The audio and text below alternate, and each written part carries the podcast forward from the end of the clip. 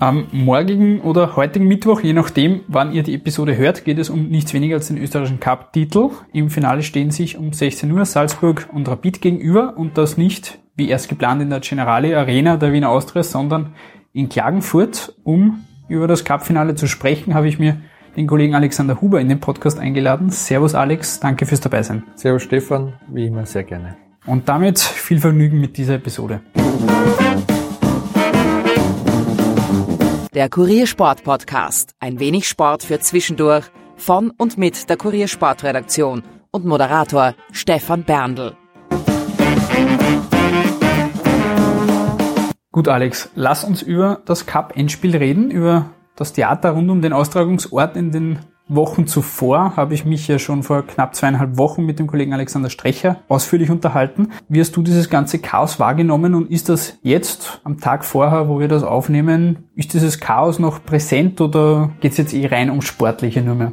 Ich glaube, es geht zum größten Teil um Sportliche. Das Einzige, was vielleicht noch ein bisschen auffällt, ist, dass sehr viele Karten verkauft wurden, obwohl vom ÖFB jetzt nicht wenig, also ja, man muss eigentlich sagen, wenig, wenig Werbung präsent war. Und trotzdem werden es deutlich über 20.000 Zuschauer sein. Das heißt, es ist eine für österreichische Verhältnisse sehr gute Cup-Kulisse. Aber an sich geht es jetzt um Sportliche und da ist ja auch, glaube ich, genug Brisanz dabei diesmal stehen sich jetzt die aktuellen Tabellenführer gegenüber, wenn man es so sagen will. Salzburg führt ja die Meistergruppe an, wird aller Voraussicht nach Meister werden. Am letzten Wochenende haben sie es ja verpasst, das schon zu entscheiden. Rapid führt die Quali-Gruppe an. Lass uns über die Ausgangsposition der beiden Teams reden. Angefangen bei Rapid. Die haben jetzt in den sechs Spielen in der Qualifikationsgruppe bislang vier Siege, ein Unentschieden und eine Niederlage zu Buche stehen. Die Niederlage gab es jetzt am Samstag gegen Hartberg. Ein turbulentes 3 zu 4 mit drei Eigentoren jetzt offiziell. Zuerst hieß es, es waren vier. Wie fällt deine Bilanz zu diesem Spiel aus? Ich habe dann länger noch drüber nachgedacht und ich glaube, es war das kurioseste Spiel, über das ich jemals berichten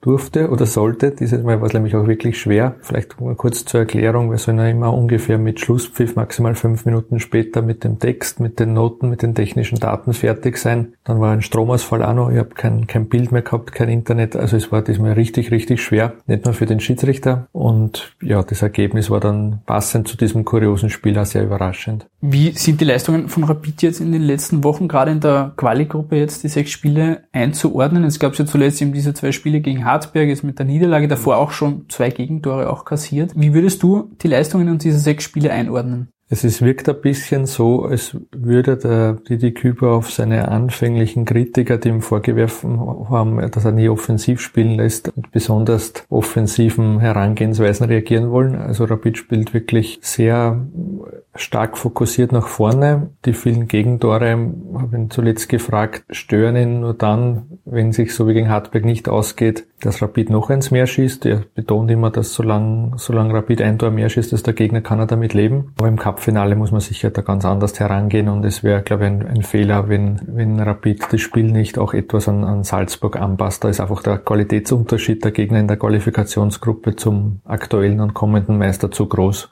um das einfach weiter so zu spielen. Also da muss eine Anpassung geben. Du hast es gestern auch auf Kurier.t schon berichtet. Es wird auch einige Personalfragen geben jetzt vor dem Cup-Finale. Welche Positionen und welche Spieler betrifft das jetzt genau? Ich glaube einige. Also das eine ist einmal der, die Frage Bolingoli. Da äh, antwortet er sehr kryptisch.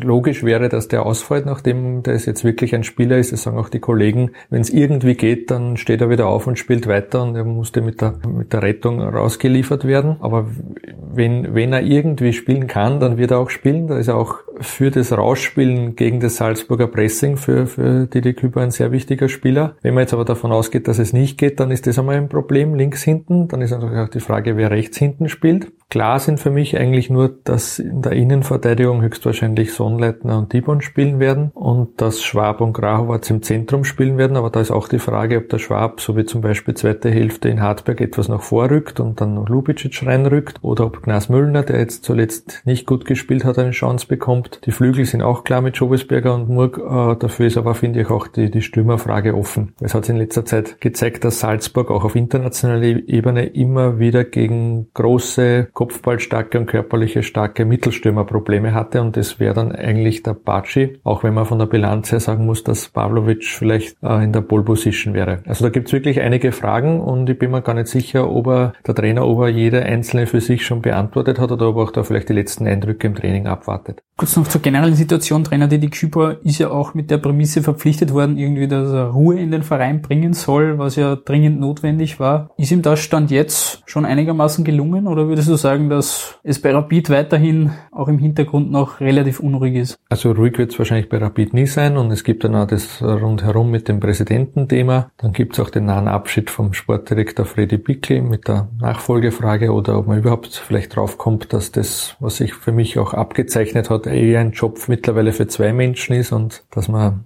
diese Sportdirektion einem äh, Mann, wenn er sich wirklich auch ernsthaft um den Nachwuchs kümmern soll, gar nicht mehr zumuten kann, weil es einfach schon zu viel wird. Das ist auch noch offen. Also es gibt immer wieder Sachen, die, die bei Rapid ein Thema sind oder Aufreger sind, aber rein jetzt auf das Sportliche bezogen hat es ganz sicher geschafft, dass mehr Ruhe herrscht als in den Jahren davor. Auf der anderen Seite haben wir die Salzburger, die haben jetzt am vergangenen Wochenende ebenso wie Rapid auch verloren. 1 zu 2 beim WRC und wie schon zu Anfang gesagt, damit auch den vorzeitigen Titelgewinn jetzt verpasst. Den hätten sie jetzt schon einsacken können. Wie beurteilst du dort die aktuelle Situation? Die sind trotzdem die beste Mannschaft und sie sind auch das, der, der Favorit fürs Finale. Allerdings ist die Bilanz im Frühjahr jetzt nicht mehr ganz so überragend. Also wenn man sich zurückerinnern an den ungeschlagenen Herbst, das war ja wirklich beeindruckend. Jetzt im Frühjahr haben sie so wie Rapid vier Pflichtspiele verloren unter anderem auch das direkte Duell, was Rapid sicher auch emotional und, und sage ich mal, psychologisch helfen wird. Und, und jetzt haben beide beide Vereine im Frühjahr in sechs Pflichtspielen nicht gewonnen. Also die Bilanz ist, auch wenn man dazu sagen muss, die Salzburger Gegner waren im Schnitt die stärkeren, ist gar nicht so unterschiedlich.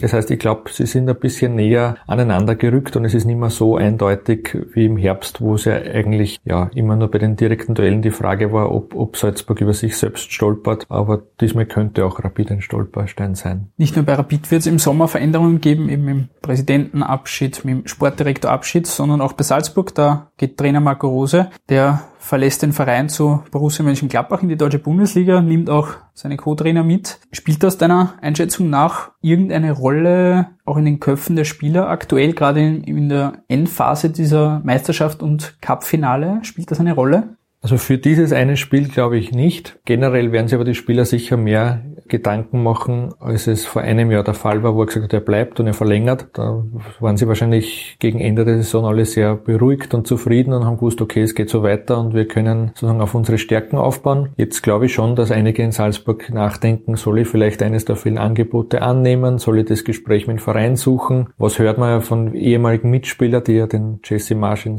in Leipzig kennen? Was ist das für ein Typ? Wird sich was verändern oder ist das wirklich auch das gleiche wie vorher? Was ja dann doch meistens nicht ganz so ist. Also man sagt zwar dann oft, die Trainer sind dann sehr ähnlich, weil sie einen ähnlichen Stil bei Red Bull mitkriegen, aber es gibt ja dann auch zum Beispiel im persönlichen Umgang Unterschiede. Also ich glaube schon, dass da viele Spieler jetzt gerade ein bisschen mehr nachdenken, als das vor einem Jahr der Fall war, wo ja der Marco Rose dann gesagt hat, ich bleib. Und das war ja auch ein starkes Zeichen damals und das hat dann, glaube ich, auch die, diese sehr starke Phase im Herbst auch von Salzburg mitgeprägt, dass da alles sozusagen beim Alten geblieben ist. Wenn wir jetzt kurz noch bei diesem Trainerthema bleiben. Generell ist ja jetzt in der Liga von den zwölf Vereinen sind es zehn Vereine mittlerweile, die in dieser Saison den Trainer getauscht haben oder ihn zum Saisonende verabschieden, auch mit Glasner, der jetzt dann ebenfalls in die deutsche Bundesliga geht, zu Wolfsburg. Hängt das mit dieser Ligareform jetzt zusammen oder wie erklärst du dir, dass das 10 von 12 ist doch einiges? Es ist auch nicht ausgeschlossen, dass da noch der eine oder andere von den verbliebenen zwei noch dazukommt. Also ein Faktor ist sicher die Ligareform, aber ich würde das jetzt nicht alles auf das reduzieren, weil wenn man jetzt ganz nüchtern die Leistungen vom Marco Rose und vom Oliver Glasner betrachtet, dann haben sie die einfach den nächsten Schritt verdient und dann ist es auch mittlerweile so, Gott sei Dank, durch die Leistungen von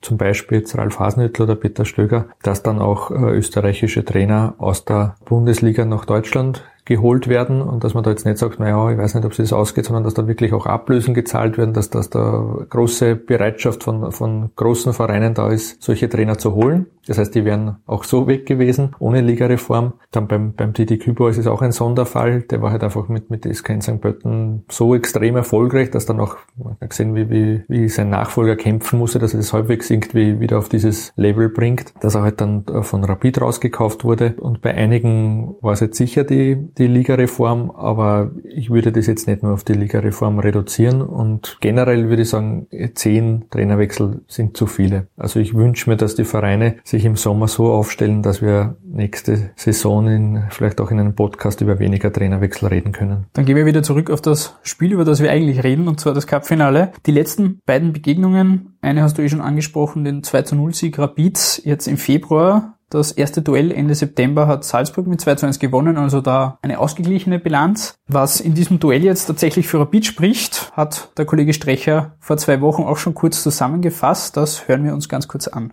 Dass es ein, ein Finale ist und nur ein Spiel ist. Und das Hätten sie im, im Austria-Stadion gespielt, äh, hätte ich fast vermutet, dass Rapid den Titel holt, weil sie diese Zusatzmotivation sicherlich irgendwo gehabt hätten, vielleicht ein, zwei Prozent zu sagen, ich möchte diesen Pokal genau im Austria-Stadion in die Höhe stemmen. Das, das hat einen besonderen Reiz und das gibt einem Spieler extrem viel, vor allem wenn man ein grün-weißes Trikot anhat. Salzburg, klar, Favorit, ja, ist die bessere Mannschaft. Wenn, wenn ich aber einer Mannschaft den Willen und, und, und dieses Fighten zutraue, um, um Salzburg in einem Spiel zu schlagen, dann ist es Rapid. Er sieht Salzburg als klaren Favoriten, traut aber, wenn dann Rapid zu, dass die so kampfstark und den großen Willen haben, dass sie Salzburg schlagen können. Wie siehst du das? Was spricht jetzt morgen am Mittwochnachmittag tatsächlich für Rapid und was spricht für Salzburg?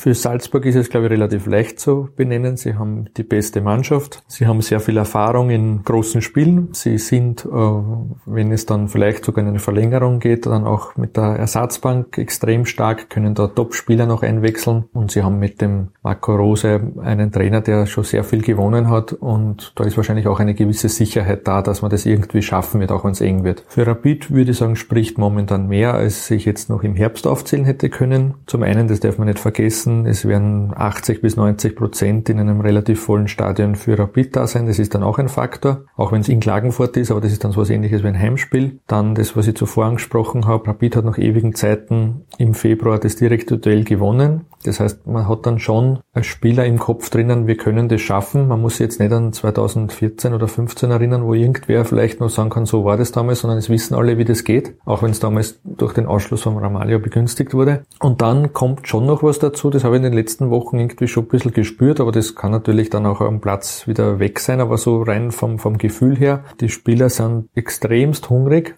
und es wird, glaube ich, ganz eine starke Fokussierung auf dieses eine Spiel da sein. Das wird so ähnlich sein wie bei einem Europacup und das war normal immer der Bewerb, wo Rapid dann äh, die besten Leistungen abgerufen hat. Also wenn das so eine Art Europacup-Abend wird, dann dann traue ich das Rapid schon auch noch zu, dass sie da die Überraschung schaffen und zum ersten Mal seit ewigen Zeiten, 24 Jahren, Cupsieger werden. Am gestrigen Montag bei einer Pressekonferenz hat sich Didi Küber auch kurz zum Cup-Finale geäußert, zum Finalentzug und zum Gegner Salzburg mit Trainer Marco Rose und da hören wir auch ganz kurz rein. Wir haben da was geschaffen und haben jetzt das Endspiel am Mittwoch mit, wie man hört, sehr vielen Rapid-Anhängern und äh, wollen natürlich da schauen, dass wir mit unseren Fans gemeinsam eine Feier nach dem Spiel starten können. Aber ist natürlich ein hartes Stück Arbeit.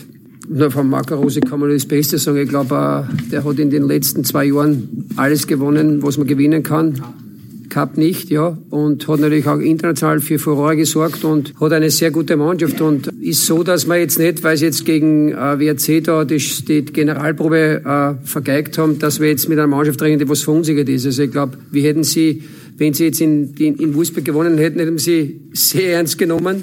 Und wir hätten sie ja, wir nehmen sie genauso ernst, obwohl sie jetzt gegen Wolfsburg verloren haben, was keiner erwartet hat. Und deshalb gehen wir in das Spiel genauso rein, ganz gleich, was das Resultat das davor war. Ist eine sehr, sehr gute Mannschaft, die sehr gut Fußball spielen kann. Wir können es, wir können es aber auch, muss ich dazu sagen, und deshalb äh, ist so, dass wir, dass wir nicht ohne Chancen sind. Also so ist es nicht. Sie sind qualitativ vielleicht über, über uns zu stellen, aber im Fußball muss erst gespielt werden und äh, wir werden einen, einen heißen Fight anbieten. Wie wichtig wäre dieser Titel jetzt gerade im Hinblick auf diese Saison, die sportlich nicht optimal gelaufen ist, international mal ausgeklammert, da hat man sich ja durchaus gut präsentiert, aber in der Liga eben mit dem verpassten Meistergruppeneinzug. Wie wichtig ist dieser Titel, um die Saison da irgendwie noch zu retten und man hat ja dann auch die Chance, quasi sich einen fixen Europa League Gruppenplatz zu sichern, wenn man den Titel gewinnen sollte.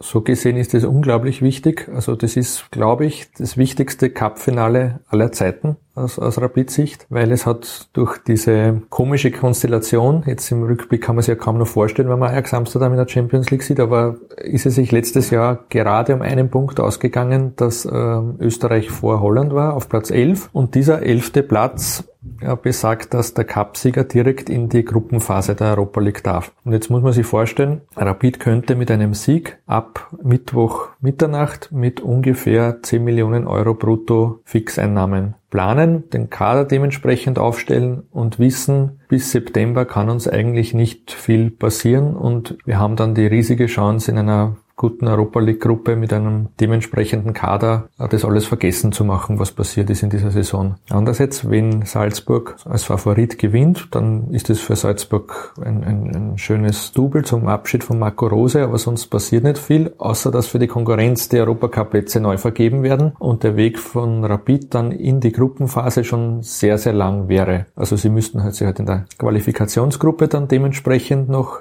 präsentieren, auch nach einer möglichen Enttäuschung im Cup-Finale. Sie müssten dann in diesem neuen Playoff das noch schaffen und dann müssten sie im Herbst auch noch, hat man eh schon gesehen, wie knapp das gegen Slovan Bratislava und gegen Steaua Bukarest war, sie müssten sie wieder durch die Qualifikation kämpfen. Also sozusagen der Abschneider mit einem einzigen Sieg, es hat natürlich vorher auch wichtige Siege gegeben, auch hauptsächlich in Bundesliga-Konkurrenten, aber mit einem einzigen Sieg in Salzburg 10 Millionen fix zu haben und mehrere Monate Planungssicherheit, also das hat es glaube ich noch nie gegeben und wird es vielleicht in der Form auch nicht mehr geben für österreichische Vereine. Dann abschließend noch die Frage, wie würdest du jetzt die Chancen der beiden Teams auf den Cupsieg beziffern? Salzburg als Favorit, aber knapp. Also vielleicht ja 60, 40, 55, 45. Also ja, eigentlich ein, ein Favorit, aber ein, ein Favorit, der auch fallen kann. Dann soll es das für diese Episode gewesen sein, lieber Alex. Danke, dass du dir wieder die Zeit genommen hast. Danke auch. Danke auch an alle fürs Zuhören. Lasst uns gerne Feedback und Kritik da, beziehungsweise schreibt uns doch gerne auch in die Kommentare, welchem Team ihr da am Mittwochabend die Daumen drückt. Wir hören uns dann beim nächsten Mal wieder. Bis dahin, macht es gut. Ciao.